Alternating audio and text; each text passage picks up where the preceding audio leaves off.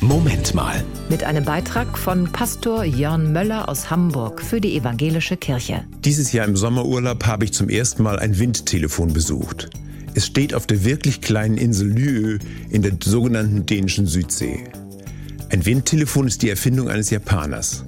Bei ihm im Garten steht eine alte Telefonzelle, die er gekauft hat, und über das Telefon dort Gespräche mit seinem lange verstorbenen Vetter zu führen. Natürlich geht das nicht und das Telefon dort ist nirgends angeschlossen. Es ist aber ein Ort, wo man einkehren und sich besinnen kann.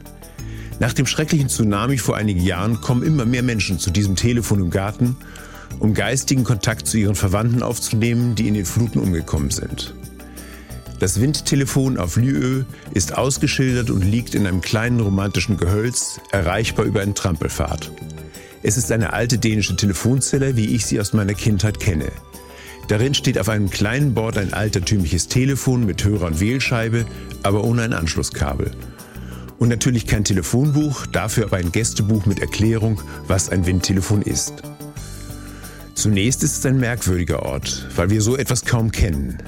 Wenn man sich aber darüber klar wird, dass in dieser kleinen Telefonzelle viele Menschen ihre Trauer wahrnehmen, Nähe zu ihren geliebten und verlorenen Menschen verspüren und an sie denken, bekommt auch eine grüne Telefonzelle auf einer kleinen dänischen Insel eine ganz besondere Atmosphäre und wird ein heiliger Ort. Das war ein Beitrag von Pastor Jörn Möller aus Hamburg für die Evangelische Kirche.